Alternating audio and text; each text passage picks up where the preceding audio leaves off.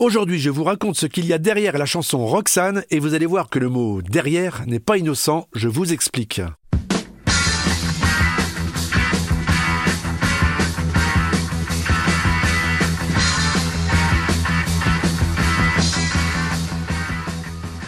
Nous sommes en 1977. Gordon Matthew Thomas Sumner a 26 ans. Le jeune Anglais qui se destinait à une carrière de professeur, il a d'ailleurs été pendant deux ans, a finalement opté pour la musique.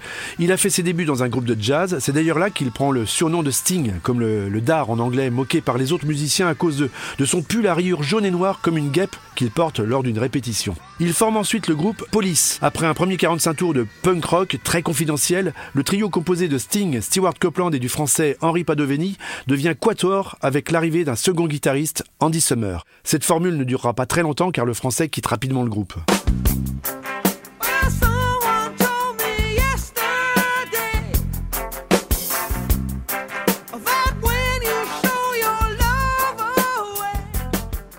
Durant l'automne 1977, donc, le trio teste ses premiers morceaux dans des petits clubs, en Angleterre mais aussi en France, comme ces 20 et 21 octobre où il se produit dans le confidentiel Nashville Club à Paris. Après le concert, Sting décide de rentrer à pied à l'hôtel. En chemin, il croise des prostituées, il arrive à l'hôtel, monte dans sa chambre et griffonne quelques mots sur son carnet. Walk the street for money.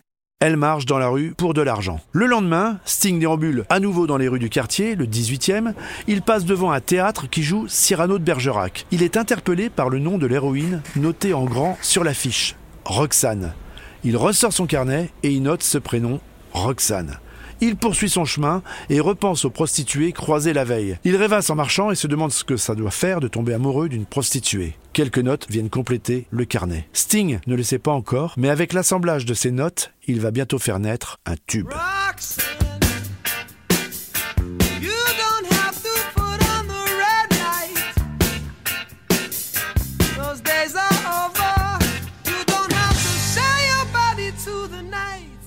De retour en Angleterre, Miles Copeland, le frère du batteur et manager, leur annonce qu'il a les 1500 livres nécessaires à l'enregistrement d'un premier album. Une somme importante pour lui, mais un budget très petit pour produire un album. Le groupe est obligé d'enregistrer petite session par petite session entre janvier et mars 78, en profitant d'un rabais sur les heures où les Saracen Studios de Leatherhead n'ont pas de réservation. C'est lors d'une de ces sessions que le groupe entreprend l'enregistrement de la chanson Roxanne. Sting doit ce jour-là poser sa voix sur la musique déjà enregistrée. Il est dans le studio avec ses deux camarades. L'ingénieur du son lance le magnéto. Face au micro, Sting se dit qu'il pourrait profiter du piano juste derrière lui pour prendre appui. Il s'assied donc sur celui-ci pensant qu'il est fermé.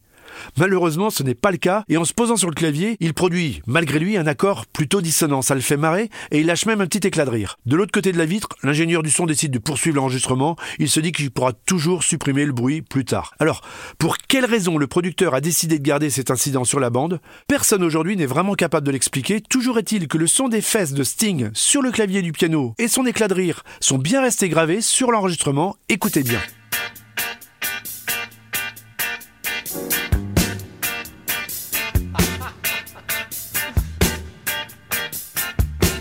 L'album Outlandos d'amour sort le 2 novembre 78 et le reggae blanc des polices va rapidement se propager sur toute la planète, révolutionnant l'histoire du rock et bien évidemment celle des trois musiciens. Le single Roxanne, malgré ses textes tendancieux sur la prostitution, fait un carton sur les radios. Afin de faire du buzz, même si je ne suis pas sûr qu'on disait déjà ça en 78, le groupe affirme à l'époque dans certains médias que la BBC a interdit le titre sur son antenne. Un mensonge qui permet de faire encore plus parler de cette chanson, les autres médias pensant profiter de l'aubaine pour endosser la découverte du titre.